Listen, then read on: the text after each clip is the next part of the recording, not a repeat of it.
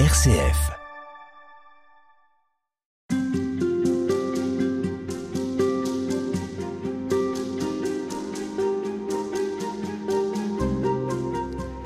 L'Église catholique est à la croisée des chemins aujourd'hui. Celle qui fut pendant des siècles la référence religieuse et morale, l'institution clé autour de laquelle le monde s'ordonnait, n'en finit pas de perdre de son influence.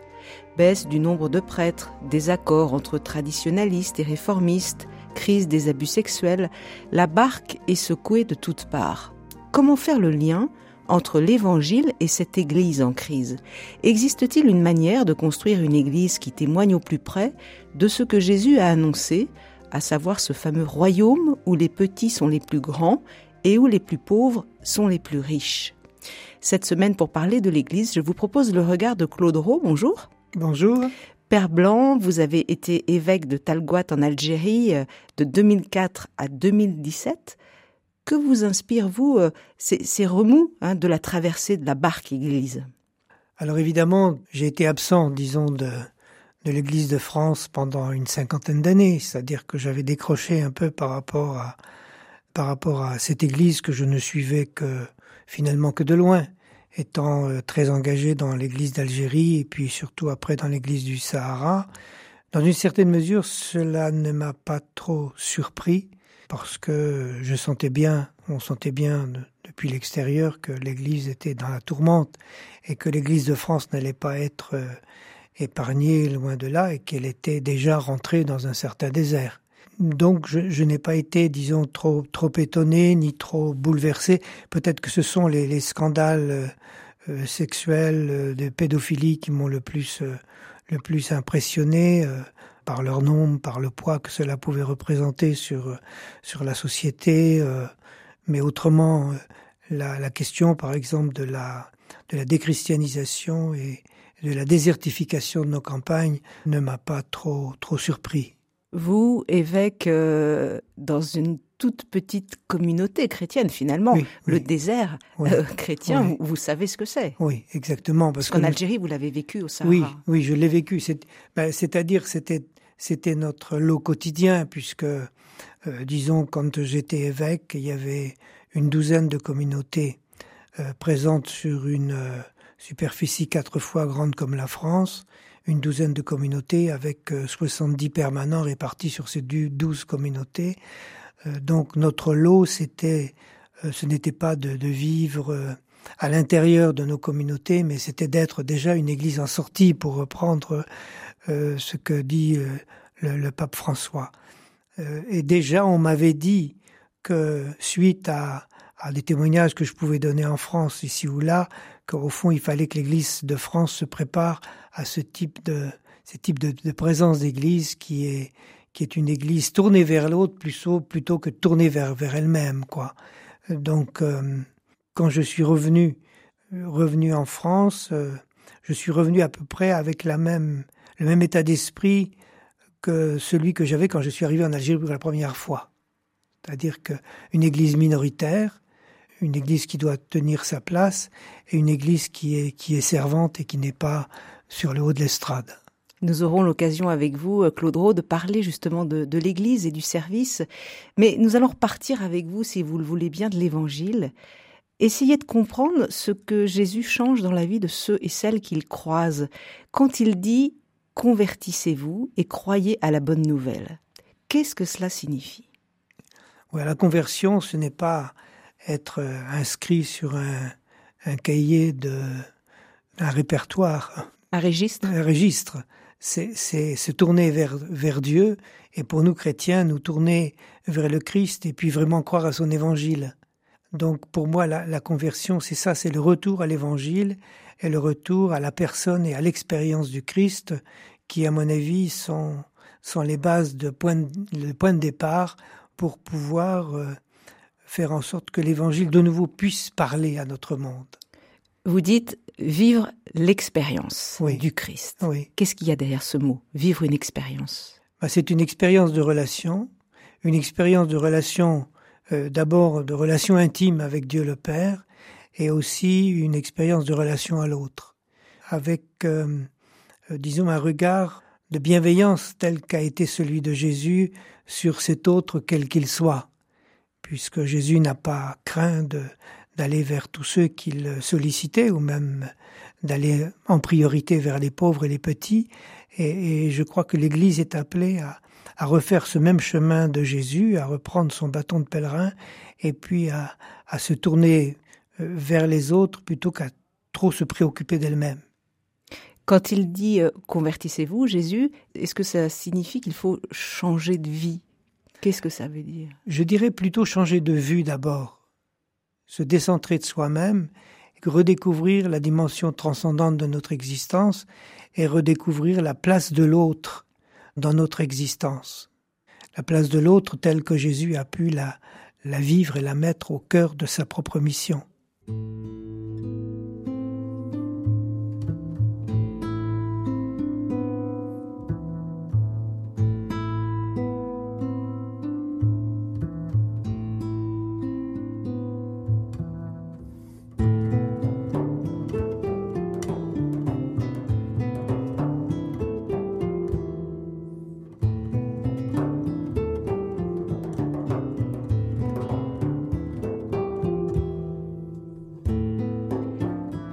Euh, Jésus n'était pas le premier à dire convertissez-vous. Des prophètes de la première alliance avaient avant lui employé les mêmes mots.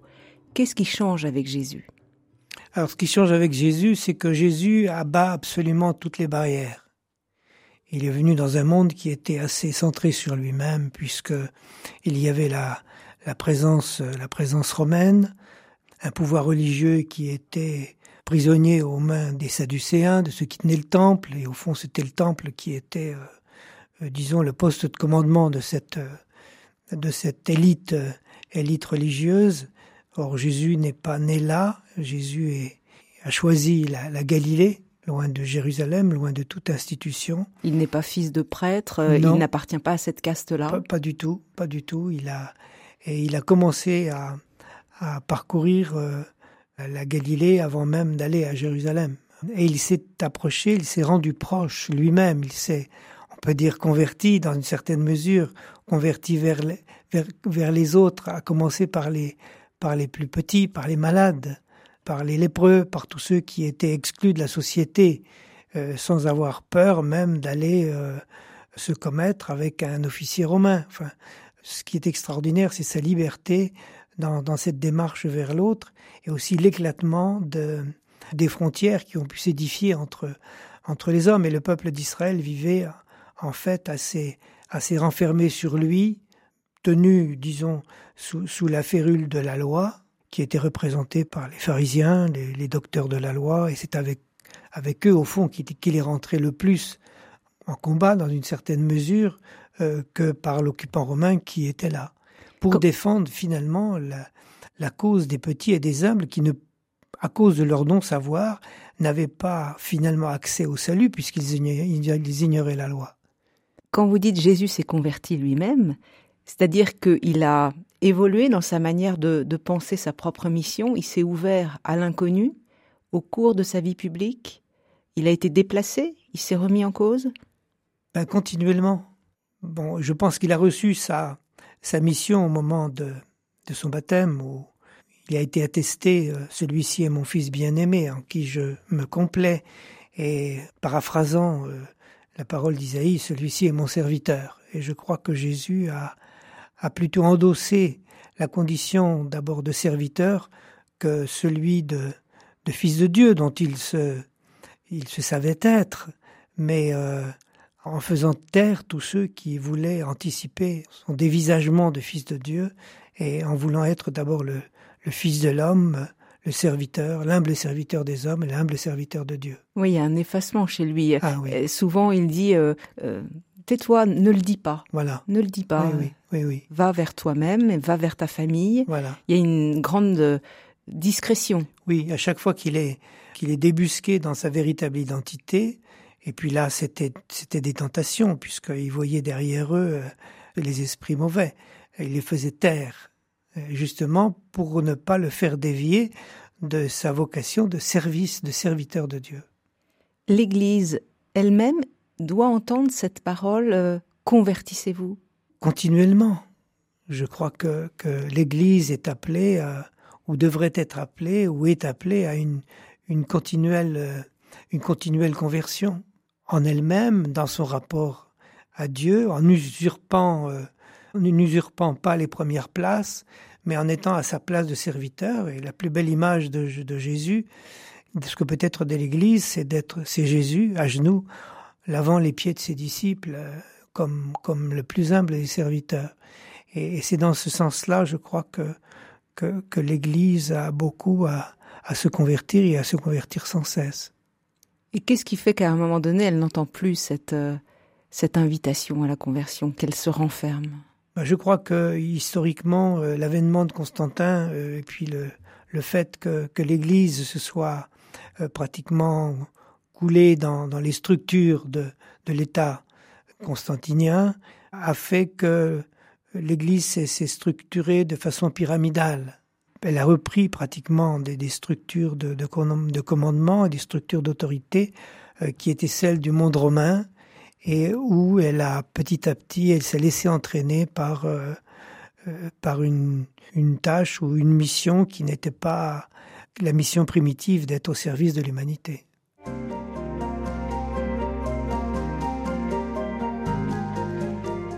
Claude nous parlons avec vous de l'Église et de la manière dont elle peut avancer en ce début de 21e siècle. Je rappelle que vous avez été évêque de Lagouat, dans le Sahara algérien, de 2004 à 2017. Revenons avec vous sur le contenu de l'Évangile. Évangile, ça veut dire en grec bonne nouvelle. Quel est le contenu au fond de cette bonne nouvelle à une époque où ce sont les mauvaises nouvelles qui défilent sur tous nos écrans? Alors je crois d'abord euh, pouvoir dire que le monde dans lequel nous vivons actuellement n'est pas tellement différent à celui, à ce monde dans lequel Jésus vivait. Il y avait aussi des mauvaises nouvelles. Il y avait aussi des époque. mauvaises nouvelles à son époque, puisque, je vous le disais, euh, les, les, Romains occupaient son pays, et puis le, le pouvoir religieux était en, entre les mains de trafiquants qui faisaient leur, leur beurre, disons, sur, sur le dos du temple et sur le dos du petit peuple. C'était pas idéal. Hein. C'était pas idéal. Donc euh, la bonne nouvelle de Jésus, ça a été finalement de, de restituer la relation à Dieu et aux autres, aux humbles et aux petits qui n'y avaient pas accès, parce qu'ils étaient euh, ces ignorants de, de, la loi, qui étaient regardés de, de haut par les, les, pharisiens et les docteurs de la loi. Mais vous voulez dire que les petits ne pouvaient pas aller au temple? Ah, Ils y allaient, mais ils étaient euh, pratiquement, ils ne pouvaient pas. Ils n'avaient pas la possibilité de connaître intégralement la loi qui était euh, écrite. écrite en, je crois que c'est 600 et quelques euh, notifications qu'il fallait savoir pour être vraiment en accord.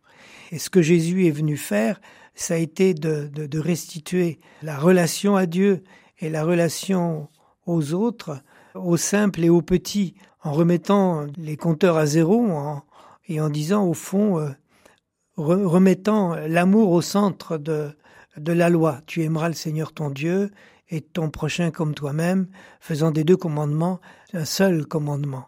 C'est ce qu'il dit en gros à, à, la Samaritaine quand il dit il faut avant tout aimer Dieu en, en esprit et en vérité. En esprit et en vérité, c'est exactement ça. Et c'est ce que Jésus fait. Et ce qu'on lui reproche, ça va être ça finalement. Ça va être de faire descendre la loi de son piédestal, euh, cette loi qui était euh, révélée à Moïse, et puis de d'en révéler l'essentiel. Tu aimeras. Tu aimeras, c'est une promesse? C'est une promesse et puis aussi c'est le chemin par lequel on peut désormais avoir accès à Dieu, c'est l'amour, et par lequel on peut aussi être en, en accord avec l'autre, quel qu'il soit. C'est celui d'aimer et d'aller jusqu'à dire tu aimeras tes ennemis. Alors là, c'était sûrement pas, sûrement pas évident. Alors le grand bouleversement de Jésus, ça a été cela. Ça a été au fond de renverser la pyramide et de remettre les humbles, les petits, les pauvres sa vision évangélique, c'était ça. La bonne nouvelle, c'est ça. Tu es aimé, aime. Et il n'y a pas besoin d'avoir un intermédiaire entre toi et Dieu. Exactement. Oui. Donc ça, ça venait un peu fracasser l'idée qu'on pouvait se faire de la relation à Dieu. Oui, tout à fait, puisque pour avoir cette relation à Dieu, il fallait avoir la connaissance. Et les petits n'avaient pas la connaissance. Ces vauriens qui ne connaissent pas la loi. Comme ça que les, pharisiens accuseront le peuple, enfin et de garder prisonnier pour eux euh, l'accès à Dieu et l'accès, le véritable accès aux autres à travers euh, le crible de la loi. Donc Jésus a, a mis ça dehors a remis euh, effectivement l'amour au centre de la vie, avec un grand V. Si Dieu m'aime personnellement, cela m'entraîne à aimer à mon tour, m'aimer moi-même, aimer mon frère, oui. aimer le monde. Aimer le monde aussi. Et puis aussi, peut-être aussi avoir accès à Dieu à travers l'autre, qui peut être aussi un, un intermédiaire, je dirais un sacrement pour avoir accès à Dieu. Hein, celui qui, qui dit j'aime Dieu, qui n'aime pas son frère est un menteur, dit Saint Jean. Et ça, c'est une parole très, très, très forte, euh, une exigence de cohérence entre, entre un message reçu et un message pratiqué. Celui qui n'aime pas son frère qu'il voit est mm. incapable d'aimer Dieu qu'il ne, voit, pas. Donc le frère, finalement, c'est la voie royale pour aller vers Dieu. Oui, c'est aussi euh, un signe de cohérence parce que si je n'aime pas mon frère, je ne peux pas dire j'aime Dieu. Le double commandement qui ne devient qu'un seul puisqu'il n'y a qu'un seul amour.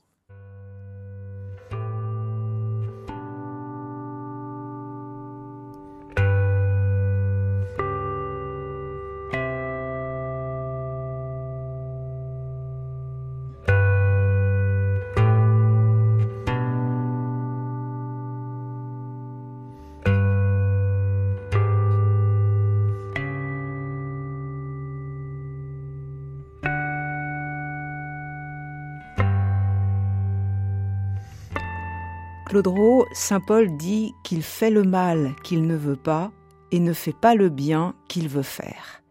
Comment sortir de ce conflit interne? Qu'est-ce qui peut nous y aider? Parce que aimer, on est tous d'accord pour ça, mais on sent bien que ça résiste à l'intérieur de nous. Ah, je crois qu'il y a une relation, d'abord une relation personnelle à Jésus et un recours continuel aux évangiles et aussi à la façon dont Jésus a, vécu euh, cet amour parce que le mal, il est, il est en moi, il est dans le monde, il est, il est partout, mais on n'est pas livré de façon absolue aux forces du mal. On a une marge de liberté. On a une marge de liberté, et puis euh, c'est ce que Dieu finalement attend de nous, et aussi euh, sans avoir la prétention de pouvoir combattre le, mal uniquement par nous-mêmes. C'est pour ça que l'importance de la communauté, non pas pour y vivre au chaud, mais, mais simplement pour pouvoir vérifier euh, nous-mêmes la force d'aimer. Vous voulez dire que les autres nous ramènent finalement à notre propre euh, agir on est obligé de se déterminer et donc ah c'est un révélateur. Absolument, c'est un révélateur et puis en même temps, euh, j'aime beaucoup parler de, de, cela. Je disais ça dans les communautés et puis bon, je n'ai pas vécu en communauté, mais je vivais dans la grande communauté qui était mon diocèse. Que finalement, les communautés sont des des, bons laboratoires de vie évangélique. Parce qu'on ne peut pas, on peut pas échapper. Pas faire semblant. On peut pas faire semblant. Hein. Puis dans la relation à l'autre non plus, on peut pas faire semblant. Et la, véritable révélation de l'Évangile, ce n'est pas de, de mettre un, un, peu, un peu plus fort le, le haut-parleur euh, qui annonce la bonne nouvelle, mais c'est d'être nous-mêmes des pages d'Évangile. C'est-à-dire que je, je prends l'exemple de Charles de Foucault, qui est arrivé au Sahara en 1901, qui a choisi, après un, long cheminement intérieur, de venir au Sahara vers les, les, plus éloignés, vers les, les plus lointains, qui a cherché, timidement, mais au départ, à faire quelques conversions. Et puis il s'est aperçu que annoncer l'évangile par la parole, c'était finalement faire tomber une goutte d'eau sur une carapace de tortue. Et bon. Alors il a découvert, euh, bah, par sa pratique finalement, euh, une pastorale qui est la, la pastorale de la bonté. Puisque je ne peux pas annoncer visiblement l'évangile aux autres, de façon ouverte et par la parole, euh, en me regardant, en me voyant vivre, ils doivent, ils doivent se dire, mais il y, a quelque chose derrière cet homme-là s'il est si bon, il faut aussi qu'il adore un Dieu qui soit, qui soit bon. Et il a, il a toujours pratiqué cette, euh, cette pastorale de la bonté sans étant finalement frustré au-delà de pouvoir annoncer euh, ouvertement l'évangile aux autres. Il était lui-même devenu une, une page d'évangile pour l'autre qui le voyait vivre cette bonté qui n'était finalement que le rayonnement de Dieu sur lui. Mais du coup, c'est extrêmement euh, exigeant de vivre cette cohérence, de devenir page d'évangile. ça demande un long travail? Oui, c'est... Ou c'est la grâce? Ah Il y a les deux. Je crois qu'il y a les deux. Il y a, il y a ma liberté et puis aussi la grâce qui m'est donnée. Parce que je ne peux pas faire de forcing en la matière. C'est à moi de me convertir assez, euh, disons, à la façon de vivre Jésus, de, Jésus, à la façon de vivre l'Évangile, que petit à petit je dois me laisser imbiber par cette présence du Christ et, ce chemin de l'Évangile pour euh, pouvoir euh, rayonner, peut-être être, être un signe pour l'autre, euh, tout en admettant que l'autre est aussi un signe, un signe de Dieu pour moi. je suis toujours à, double mouvement puisque Dieu passe aussi par le truchement des autres pour venir jusqu'à moi. Et si je rate, le découragement peut pointer son nez Qu'est-ce qui nous permet de recommencer Quand on, on abîme euh, oui. gravement un autre être humain, on peut penser d'ailleurs aux abus hein, qui oui, ont eu lieu oui, dans l'Église. Oui, oui. Mais je crois que c'est ma communauté. C'est ma communauté et puis ceux qui, dans ma communauté, je crois, euh, peuvent représenter, euh, euh, disons, eux aussi une page d'évangile. Par le regard qu'ils poseront sur moi Par le regard qu'ils poseront sur moi et puis aussi, euh, disons, le, le, le rappel qu'ils sont pour moi d'aimer sans cesse quoi. Une communauté c'est c'est vraiment c'est vraiment important à cause de cela. Il n'y a pas de communauté euh, qui soit euh, disons idéale. Il y a la, la communauté idéale c'est celle dans laquelle je vis mais c'est le vrai laboratoire de la vie évangélique. Et le pardon aussi aura et le pardon rôle. aussi. Le pape disait qu'il y a trois il y a trois paroles qui peuvent faire vivre une communauté c'est s'il te plaît merci pardon. Et je crois que là il y a les trois piliers pour pouvoir euh, mener une vie de communauté qui soit basée sur l'amour et le respect mutuel. Quand vous dites communauté, c'est au, au sens large, ça peut être la famille, une bien entreprise. Sûr, bien euh... sûr, bien sûr, qui, qui est le, le, le terrain dans lequel euh, je vis, euh, je vis l'Évangile, que ce soit oui, que ce soit la communauté paroissiale, que ce soit la, la communauté familiale, que ce soit la, la communauté euh, sociale. religieuse, sociale, dans la, et la, la communauté sociale aussi, parce que cette communauté sociale est aussi porteuse de valeurs proprement évangéliques qui me rappellent à me remettre mes pas dans ceux de Jésus. À l'extérieur, vous voulez dire? Oui, oui. Enfin, moi vivant presque toujours hors d'une communauté euh, chrétienne. En Algérie? En Algérie, euh, je, je puis dire que beaucoup de, de musulmans, de par leur, euh, de par le droit, la, la droiture de leur vie et puis leur relation à Dieu, m'ont très souvent ramené aux propres valeurs essentielles de, ma foi chrétienne qui me recentrait sur l'amour parce que même m'accueillait. Et donc ils étaient pour moi le reflet de, de l'amour de Dieu qui est un amour accueillant.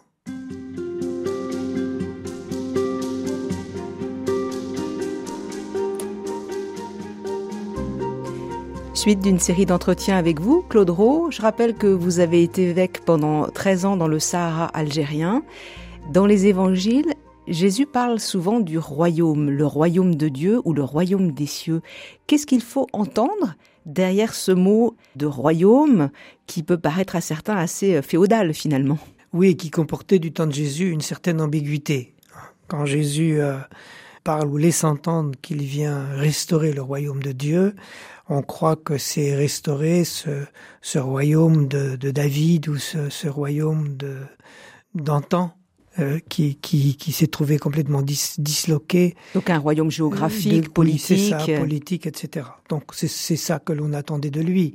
Et il a beaucoup euh, souffert du fait que ce n'était pas pour cela qu'il était venu. Il y avait un malentendu. Voilà. Alors ce qu'il ce qu est venu inaugurer, lui, c'est le, le, le royaume des, des petits, le royaume des humbles qui était négligé à l'époque. Qui était négligé à l'époque et qui était souvent même méprisé. Alors Jésus s'est rangé du côté de ces petits, de, ces pauvres, pour leur dire souvent qu'ils étaient déjà les premiers dans ce royaume de Dieu. Et ça commence dès la naissance. Euh, chez Luc, les oui. bergers sont les premiers dépositaires de la bonne nouvelle. Exactement. Vous qui avez côtoyé oui, des oui, bergers dans fait. le Sahara, tout à fait, oui. À l'époque, ils étaient méprisés, ils ne pouvaient pas aller euh, avec les autres euh, vivre le, le, culte. Oui, ils étaient dans, dans un état d'impureté continuelle puisqu'ils vivaient avec les animaux. Donc, euh, et, et le fait que la bonne nouvelle ait été annoncée à travers ce petit enfant au berger est quand même un bouleversement puisque Hérode lui-même va s'en, va s'en inquiéter fortement. Tu vas voir à l'arrivée les mages et dire euh, mais où il est ce, ce, ce petit, ce petit, ce concurrent, quoi. Et qui sont les bergers d'aujourd'hui, selon vous? Ben, C'est ceux que notre pape François appelle euh, ceux des périphéries. Que ce soit une périphérie intérieure, euh, que ce soit les, les périphéries extérieures de, de, de ce monde livré souvent à, aux puissants et d'une certaine élite qui se prétend vouloir gouverner le monde et tout prévoir.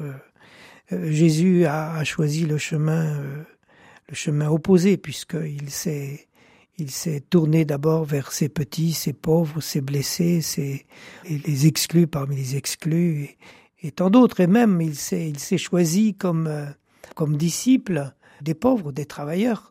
Euh, des ouvriers. Des ouvriers qui étaient euh, sur le bord de la mer et qu'il a invité à le suivre, même un publicain, un homme corrompu, puisqu'il avait acheté sa, son droit de percevoir l'impôt des, des Romains, ben, il l'a appelé à venir euh, à venir à sa suite. Donc euh, Jésus est vraiment déroutant dans, dans la façon dont il appelle ses, ses, premiers disciples. On y reviendra un peu plus tard, euh, puisqu'il va fonder son Église. Donc ça veut dire aussi qu'il veut que ce qu'il a commencé continue. Je crois que l'appel des disciples, c'est ça. Alors le royaume, il n'est pas physique, il n'est pas géographique, il est où ce royaume? Parce que les paraboles sont très symboliques. Il, il est question de quelqu'un qui jette du grain à tout vent, d'une petite graine qui va devenir un grand arbre, d'une femme qui met du levain dans la pâte, des oui. images très oui. simples, oui.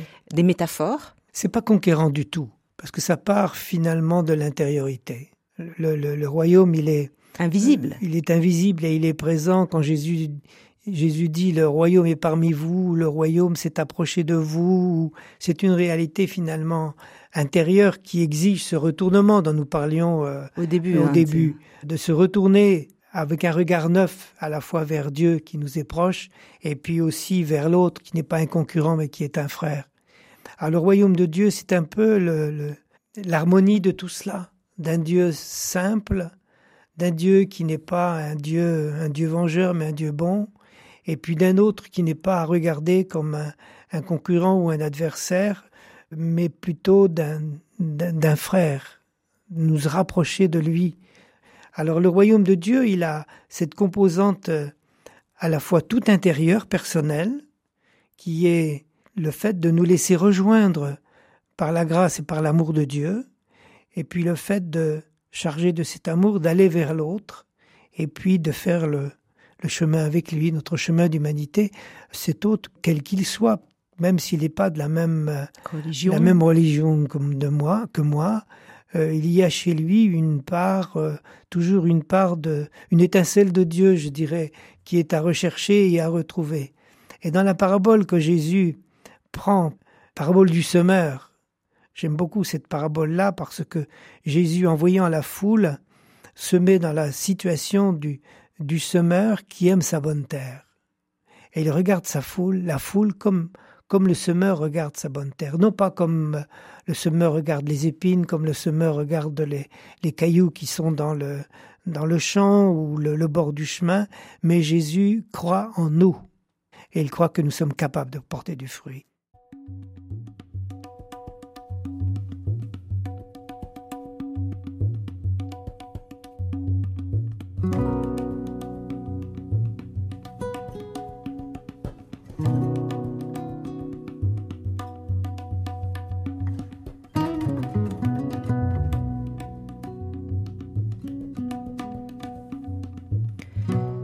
Claude Rowe, euh, quand on dit euh, Église, on pense euh, à une certaine puissance quand même. Hein. Ça a été le cas pendant des siècles, alors ça l'est moins. Royaume des cieux, puissance terrestre. Est-ce qu'on en est vraiment sorti là de cette vision-là? Nous, nous, risquons de cultiver l'illusion, je crois, à travers cette, cette image. Et pourtant, euh, l'Église est nécessaire, elle est indispensable et elle a été fondée par Jésus. Je vous disais, euh, et Jésus n'a pas n'a pas craint de nous faire confiance puisque bon, il a commencé son Église à travers ses, ses quatre premiers pêcheurs sur le bord du lac de Galilée, comme Matthieu, le, percepteur d'impôts, et puis il y a eu même un, ancien résistant de, contre les Romains. Bref, euh, Jésus a, a, institué une église. C'est ça qui me paraît assez important, c'est que dès le point de départ, Jésus n'a pas été un doux rêveur où une seule parole suffisait à changer le monde. Il a institué, l'Évangile nous le dit, pour qu'ils soient avec lui et pour les envoyer prêcher. Mais certains disent, au fond, est-ce qu'il a vraiment institué l'Église? C'est authentifié ça dans l'Évangile? On peut dire qu'il a créé l'Église? Il en institua douze. Ce mot institution est très important pour moi. Et il veut dire quoi alors? Ça veut dire qu'il les a, qu'il les a créés, qu'il les a responsabilisés. Même si tout au long de, de sa vie, Jésus devra les traîner un peu derrière lui et leur faire comprendre justement la réalité du royaume qui n'était pas des réalités vouées à la puissance mais à la faiblesse et au service, Jésus va continuer jusqu'au bout, même si sur la croix il va se trouver tout seul, eh bien l'esprit va prendre le relais pour euh, eh bien inciter ces hommes qui l'ont laissé complètement tomber au moment où il a été arrêté, qui va remuer ces hommes pour les envoyer aux quatre coins de la terre.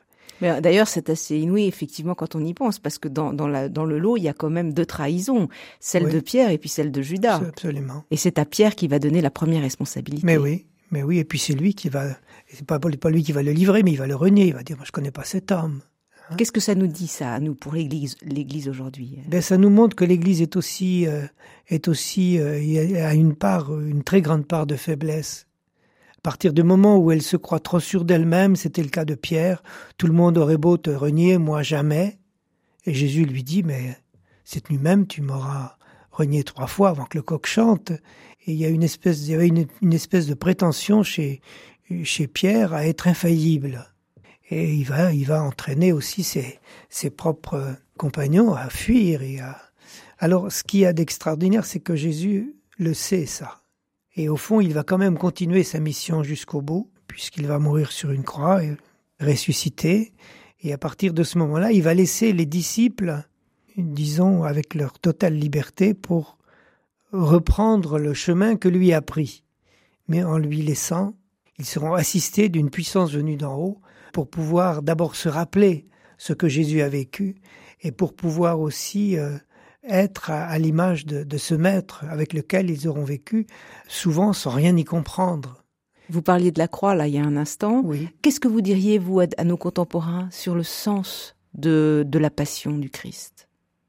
Ben, C'est que Jésus est allé jusqu'au bout de sa vie, euh, sans jamais rien renier de, de, sa mission qui était une mission d'amour, et il a voulu prouver cet amour sans, sans jamais se dédire, et en aimant jusqu'à ses bourreaux. C'est peut-être ça qui est le, sommet de son amour. Père, pardonne-leur parce qu'ils ne savent pas ce qu'ils font.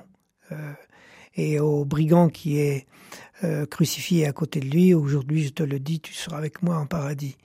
Donc, euh, au, regard de Dieu et au regard de Jésus, jamais, on peut jamais dire tout est foutu.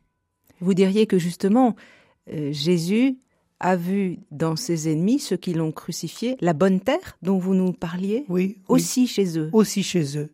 C'était pas, euh, disons, il n'y avait pas le mal, il y avait le mal absolu, mais peut-être, puisqu'ils l'ont mis à mort, mais euh, lui est venu les, les, attirer finalement jusqu'à lui. Je, trouve ça très beau aussi, la réflexion du, euh, du brigand qui est à côté de, Jésus et, qui, dit à son, à son compagnon qui est crucifié lui aussi, euh, pour nous c'est justice, mais pour lui non, il n'a jamais rien fait.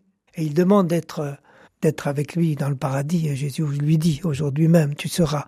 Donc euh, Dieu ne, ne, ne cesse pas de croire en l'homme euh, malgré toute malgré toutes les toutes les souffrances et toutes les croix que que peut subir notre notre humanité. Il suffit de d'ouvrir sa radio ou sa télévision ou même de regarder les yeux autour de nous pour voir que, que le mal, il nous colle au, il nous colle aux semelles, mais aussi euh, euh, il y a toujours des, des possibilités, nous avons toujours entre nos mains la possibilité de vaincre le mal. Et c'est ça le royaume. Et c'est ça le royaume.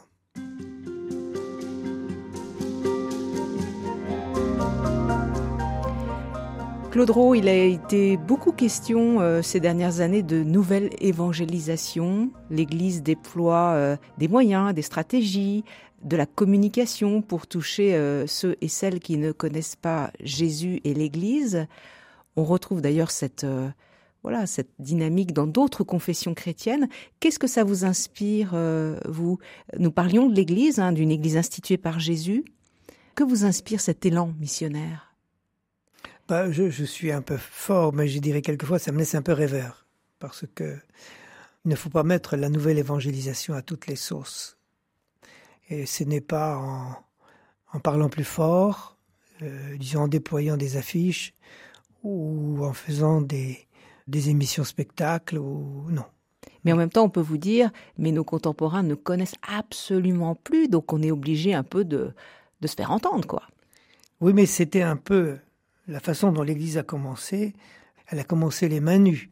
L'Église est quand même porteuse d'un message qui la transcende et, qui la dépasse. Et si elle ne vit pas elle-même ce message, elle est tout de suite disqualifiée. Et ça le montre très bien à travers tous les scandales dont nous sommes, dont nous sommes les, témoins. Oui, donc les, les actes avant tout, c'est-à-dire refléter euh, celui en qui je crois, la, bonté dont vous parliez. Exactement, le visage refléter le, le visage de, de, Jésus, et puis euh, savoir inventer une certaine façon de faire Église qui ne soit pas calquée justement sur euh, la façon dont la, la société essaie de faire passer un message. Jésus l'a dit. Vous savez que les princes de ce monde leur font sentir leur poids, mais avec vous, il ne peut pas, il ne peut pas en être autre, euh, de pareil. Il faut donc que l'Église déploie avec toute la force de l'Évangile une autre façon de se comporter, disons, dans le monde, autrement que par une certaine puissance. Donc vous diriez qu'il est question là surtout de développer une qualité d'être, plus que de la quantité, euh, des chiffres, déployer des stratégies de communication. Oui, euh. oui. C'est pas que j'y crois pas, mais je suis pas habitué. Moi, je suis perdu avec ça. Ce en quoi je crois, c'est à cette conversion personnelle de tous les chrétiens, à l'essentiel du message de Jésus, qui est d'aimer en vérité, à commencer par les plus pauvres et par les plus petits. Et c'est ce qu'a fait Jésus. Il ne s'est pas précipité au temple pour prêcher, il est allé quelquefois à la synagogue, mais il s'en est fait sortir. Il est allé à la rencontre des gens, les mains nues. Et c'est ça pour vous, euh, être innovant, c'est oser aller euh, tranquillement à la rencontre euh, sans faire de bruit de, nos contemporains? Sans faire de bruit, mais en faisant le bien. C'est-à-dire qu'on ne déploie pas de moyens de puissance pour pouvoir euh, faire passer le message. Ça se fait à travers une relation, à travers la bonté, à travers la charité. Et après, l'autre va pouvoir me poser des questions parce que les, mots de la foi, le credo, le catéchisme, il faut le transmettre ou pas? Il faut le transmettre, il faut d'abord le vivre avant de le transmettre. Si je ne le vis pas, qu'est-ce que ça veut dire? C'est rien. C'est comme une, mouche sur un, effet, un éléphant, ça ça, ça n'a aucune signification. C'est ce que disait Saint Jacques. Tu me dis de croire, mais montre-moi tes œuvres et j'adhérerai à ta foi. C'est pour ça que la cohérence et la cohérence de, de notre vie d'Église doit être celle de vivre d'abord l'Évangile. Et ça, c'est difficile. C'est beaucoup plus difficile que de faire une campagne d'évangélisation avec les moyens qu'on peut trouver aujourd'hui. Il faut être crédible. Si on ne l'est pas, ça ne sert à rien.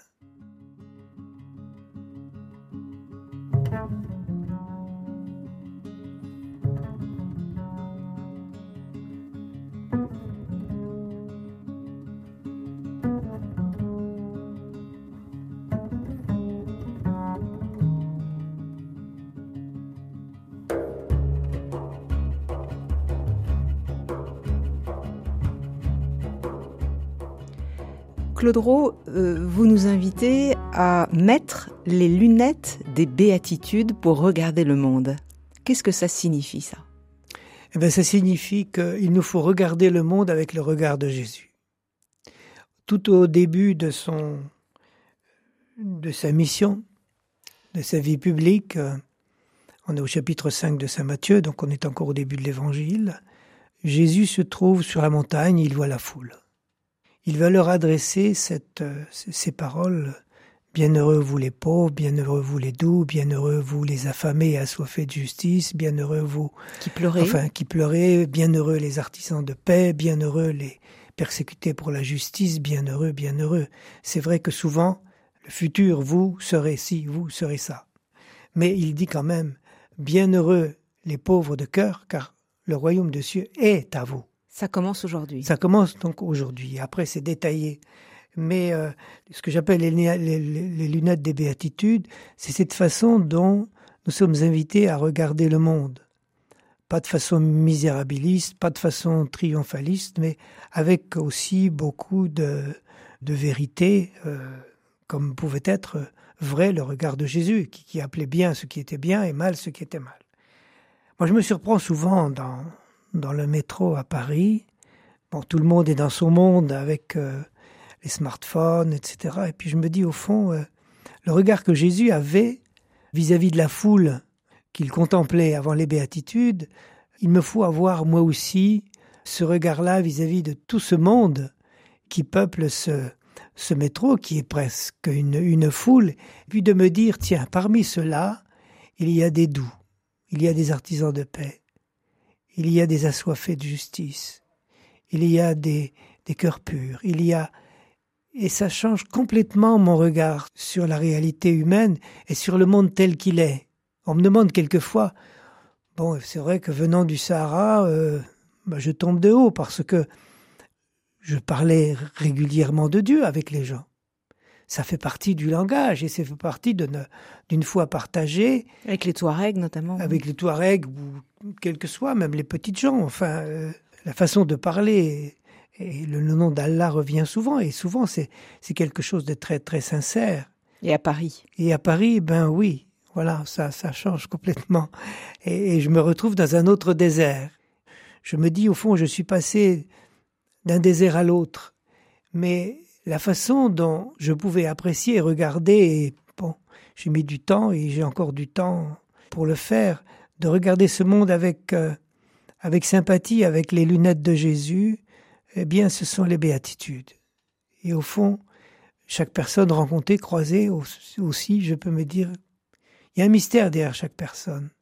Et je ne peux pas dire que je suis tombé dans, un monde où, où, tout est foutu, où toutes les valeurs essentielles sont... Non, non, je peux pas, je peux pas le dire. Et ce qui m'aide beaucoup, c'est, c'est ce regard des, ce regard bienveillant de, de Jésus vis-à-vis de, vis-à-vis de ce monde où qui est aussi peuplé de souffrances internes qui ne sont pas dévoilées, mais, mais où je me dis, mais le royaume de Dieu, il est là. Chausser les lunettes des béatitudes, mhm. c'est ce que l'Église est appelée à faire aujourd'hui, urgemment. Mais oui, et puis je crois qu'elle le fait.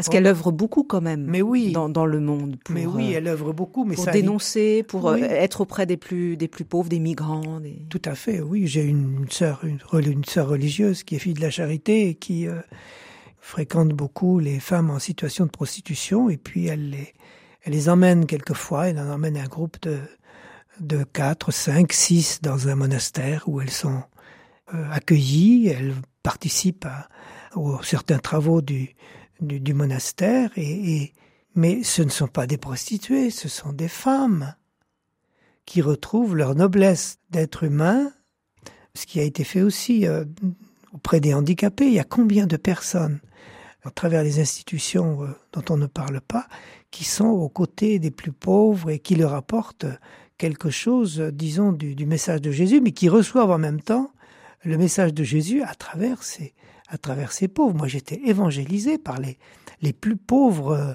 musulmans de mon diocèse. Qu'est-ce qu'ils vous ont euh, appris, justement? Eh bien, ils m'ont appris à être simple et puis à, à finalement remettre leur totale confiance en Dieu parce qu'ils ne peuvent pas avoir confiance, disons, dans les institutions humaines pour pouvoir être, euh, disons, rétablis dans leurs droits. Avec la certitude que Dieu était de leur côté. Pour moi, c'est aussi la même certitude. Dieu, il est du côté des, des, des humbles, des pauvres, des petits. Et si on les lâche, on lâche Dieu. Et on retrouve ce que l'on disait sur euh, l'autre qui me, me parle de Dieu, qui me dit quelque chose de Dieu, qui est Dieu finalement. Oui, oui, oui. En christianisme. Et en, christianisme aussi, mais aussi dans, en islam. Et je crois que dans le cœur de toute personne, il y a dans toute personne la capacité de reconnaître ce qui est bien, ce qui est beau, ce qui est bon. Même si on ne le nomme pas Dieu, il y a une aspiration dans toute personne à la transcendance, à une réalité qui la dépasse, qui est pour moi cette étincelle de Dieu qui est au cœur de toute personne. Et je suis à peu près sûr que dans toute personne, il y a une béatitude, au moins une. Aucune personne ne peut être vouée totalement à une, sorte de, de, condamnation éternelle. Et non, il y a toujours quelque chose. Et Jésus nous le montre quand il donne son dernier soupir. Il, rend, il le rend, ce dernier soupir, justement pour que le monde vive.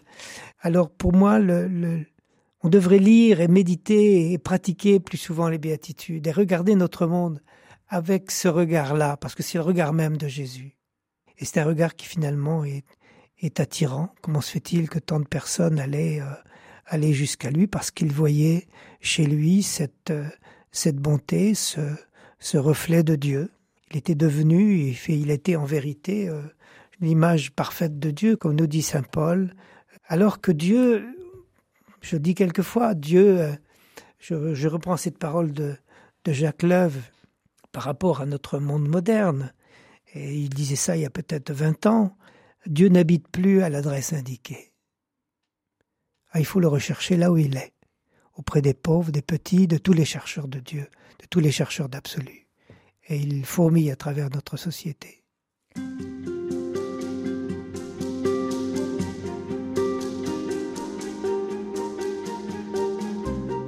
Claude nous poursuivons notre dialogue au sujet de la place de l'Église dans le monde, au cœur du monde, nous l'avons dit.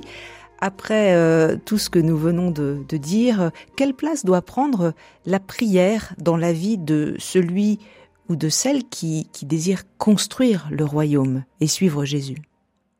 Je dirais qu'elle n'est pas seulement capitale, elle est vitale.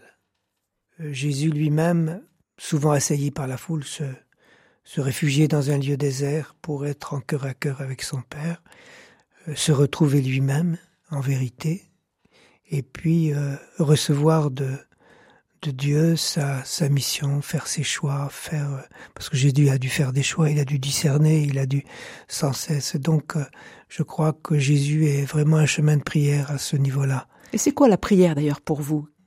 C'est une relation, une relation avec euh, quelqu'un de vivant, avec Jésus vivant, avec Dieu le Père vivant, dans l'Esprit Saint qui nous est donné, sans lequel on ne pourrait pas dire notre Père, dans le cœur à cœur, dans le silence, parce que Dieu habite aussi le silence, et c'est important dans la vie mouvementée qu'on peut avoir de, de savoir s'asseoir et puis de, de faire silence et puis de se laisser habiter par celui dont nous voulons témoigner, d'entrer en cœur à cœur avec lui, euh, de lui parler, même de, de nous fâcher contre lui.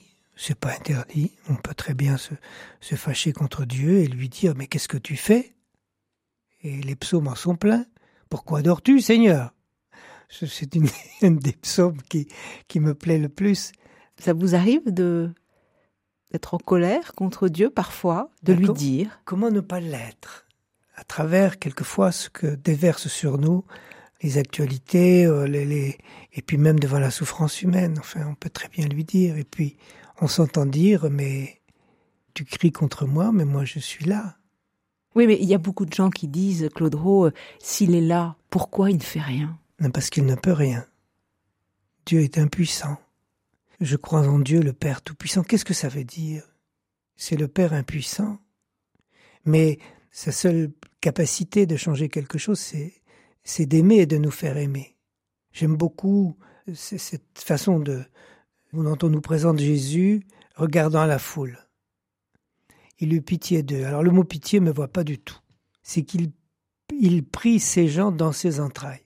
Il fut touché aux entrailles. Il fut touché aux entrailles. Voilà. C'est presque maternel. Hein, mais c'est maternel. C'est maternel parce que le mot hébreu et le mot et le mot arabe aussi indiquent là les entrailles, les entrailles maternelles. Donc c'est quelque chose de très fort. C'est un lieu de vie.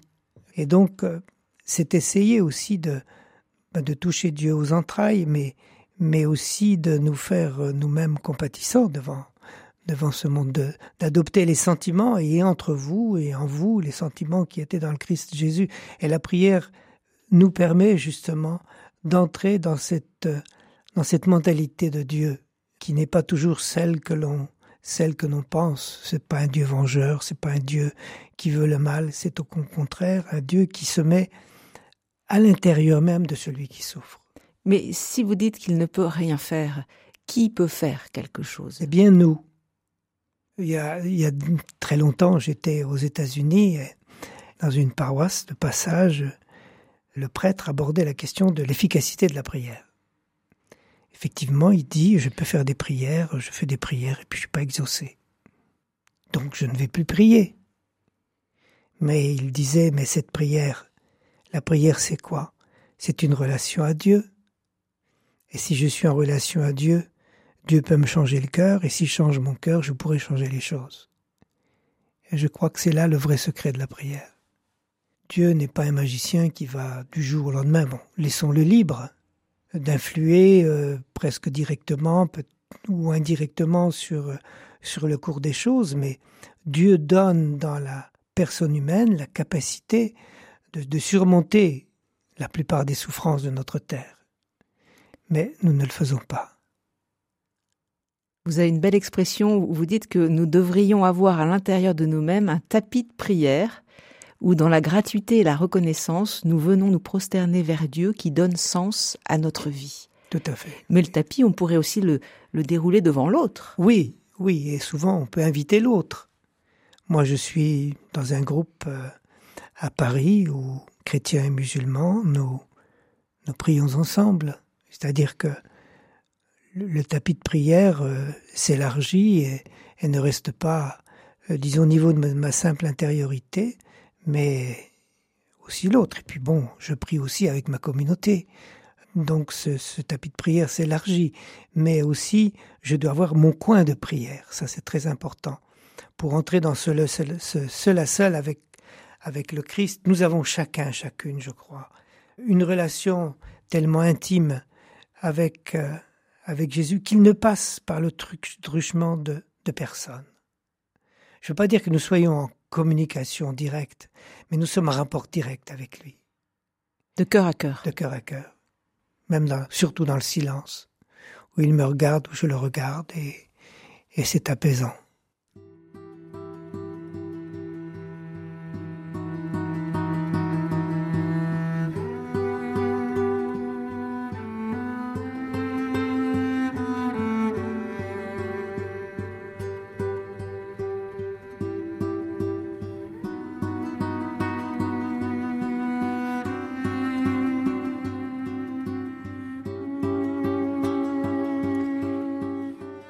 À la fin de ces entretiens, vous avez souhaité parler de, la messe, de, l'Eucharistie.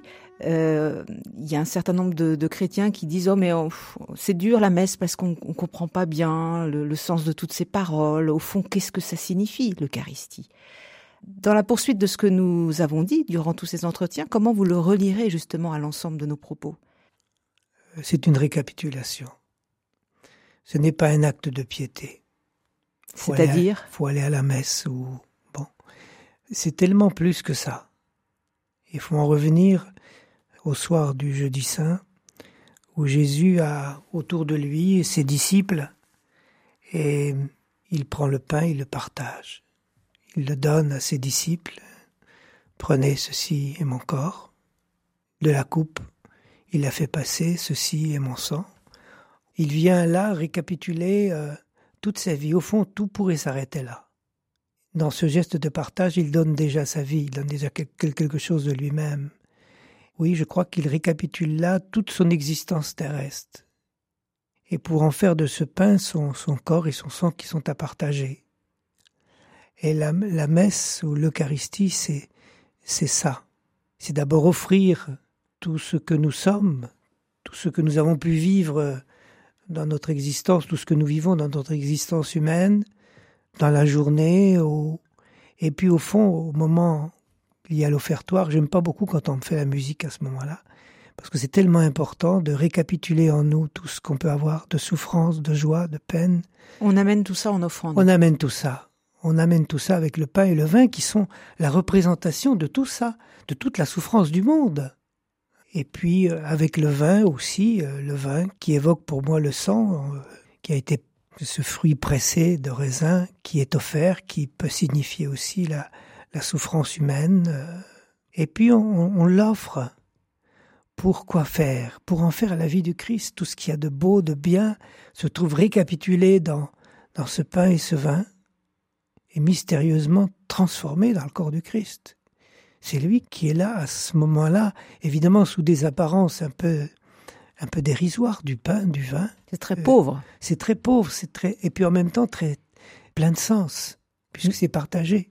Et puis ça représente aussi quelque chose de notre vie humaine. Le, le pain, le vin, c'est c'est c'est la nourriture dont nous avons besoin chaque jour pour vivre et qui se trouve ici transformée en une présence, la présence de Jésus, et qui est ensuite partagée. Alors il y a une parole importante. Jésus dit Faites ceci en mémoire de moi. Alors on peut s'y méprendre, je ne veux pas contredire euh, des exégètes possibles, euh, bon, mais quand il dit Faites ceci en mémoire de moi, ça veut dire aussi Donnez vous aussi votre vie comme j'ai donné la mienne. C'est pas répéter un acte euh, rituel qui va qu'on va aller à la messe et qu'on va communier. oui, il y a ça, mais qu'est-ce qu'il y a derrière? Il y a toute notre existence et toute l'existence de ce monde qui est en jeu.